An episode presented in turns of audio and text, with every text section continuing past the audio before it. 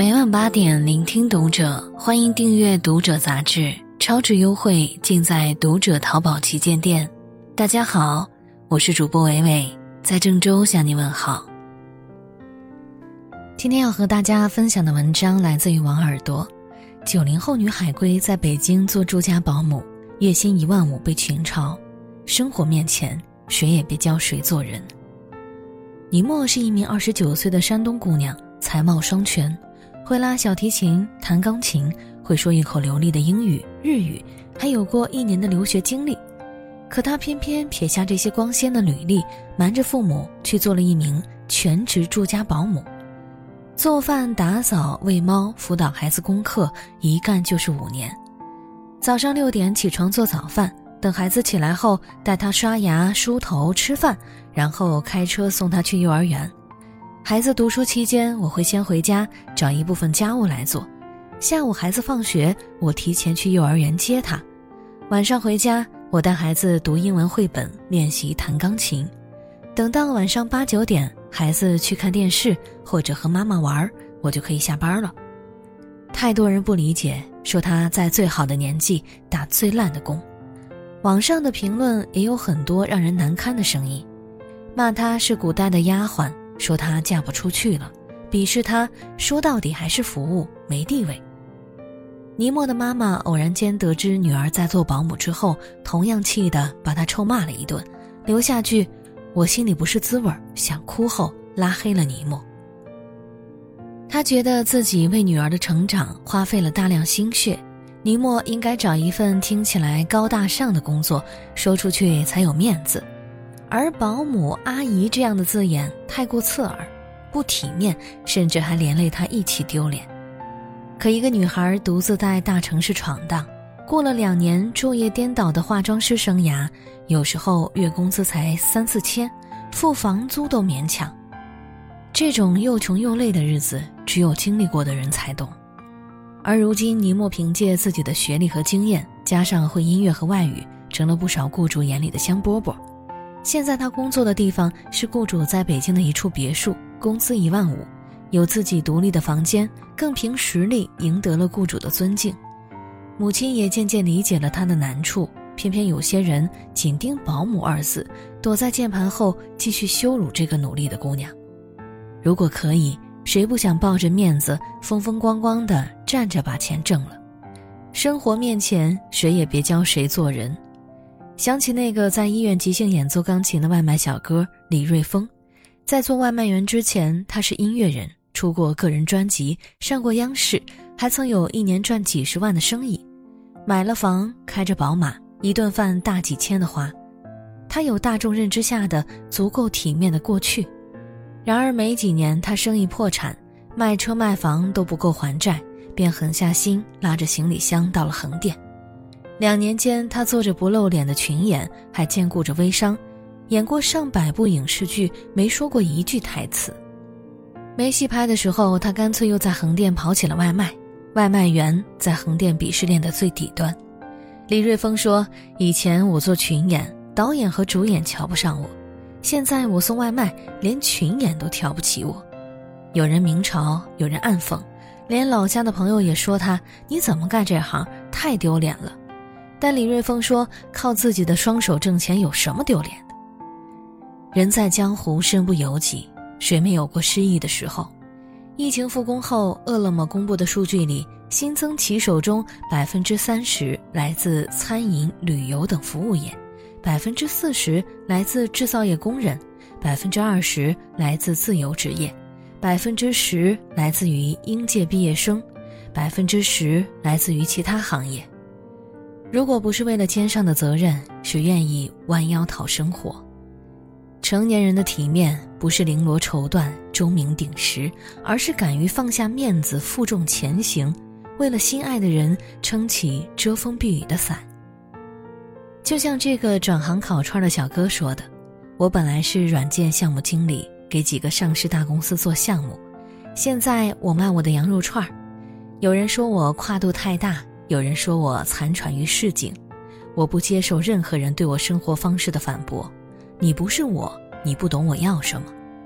我现在跪着陪微笑，但我也赢得了我客户的尊重。跪着也不代表我身份卑贱。这世上有两种人，一种手心朝上，一种手心朝下。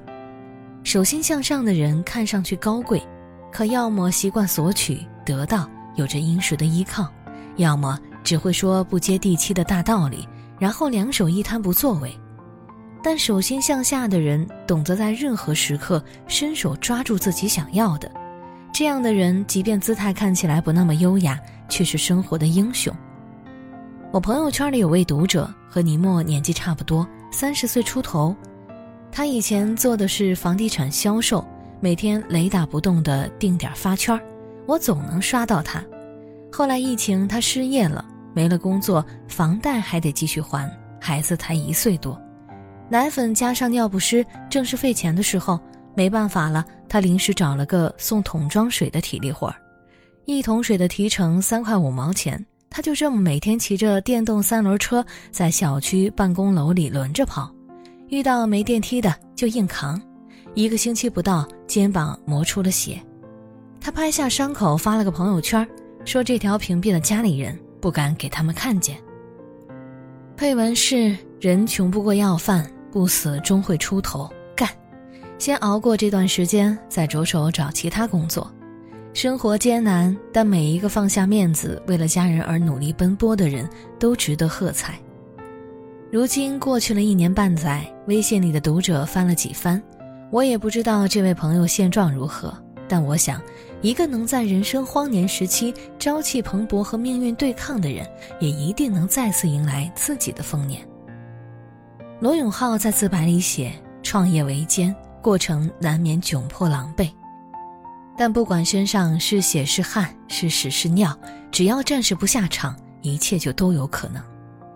任正非提了个惊讶众人的“不要脸才能进步”之说，我要的是成功，面子是虚的，不能当饭吃，面子是给狗吃的。这两年被疫情改变生活轨迹的人不在少数，破产、失业、欠债、转行、转业、填坑。大家都是为了生活攥紧拳头的普通人，敢于放下身段才能够触底反弹。蔡琴在演唱会上说：“不要羡慕戏里的主角，好的电影靠的是剧本，好的剧本抄袭的是人生。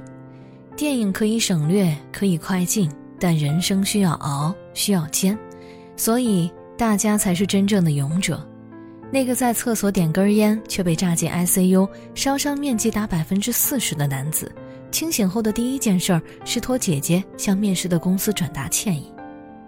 从鬼门关走了一趟，他想的是房贷还没还完，那个刚被顾客打了投诉电话扣了钱的外卖小哥，眼泪刚落下半分钟就得去赶下一个订单，那个生着病跌跌撞撞追着公交车的女子，执意要去上班，如果我不去。会被扣掉三百块全勤奖的。